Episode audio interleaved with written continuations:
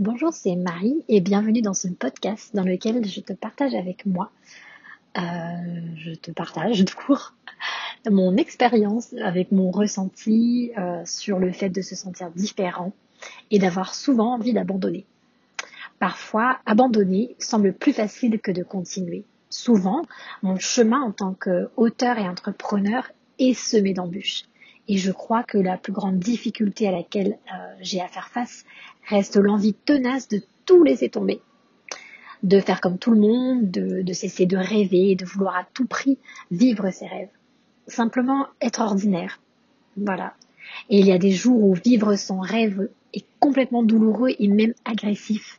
C'est comme s'il vient attaquer de plein fouet mes croyances, qu'il vient détacher les étoiles dans mes yeux et gommer mes espérances avec cette phrase laisse tomber, ça ne sert à rien d'écrire.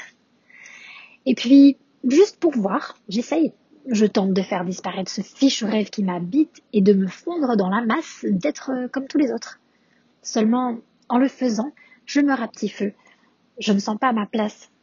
J'ai l'impression d'être un extraterrestre au milieu des autres. Non, je ne suis pas meilleure, je ne me sens pas meilleure. Parfois, c'est même pire. Je me sens complètement nulle.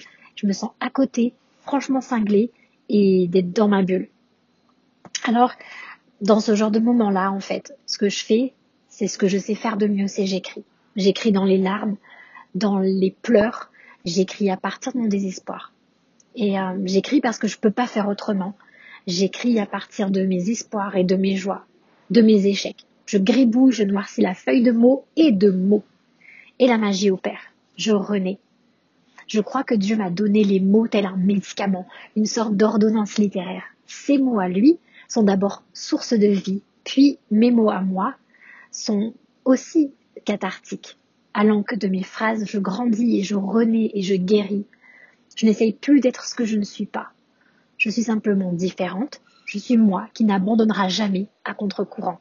Alors je continue de rêver et de vivre le rêve que le ciel a mis en moi sous forme de mots. Car pour moi, un livre, c'est de l'espoir en bouteille.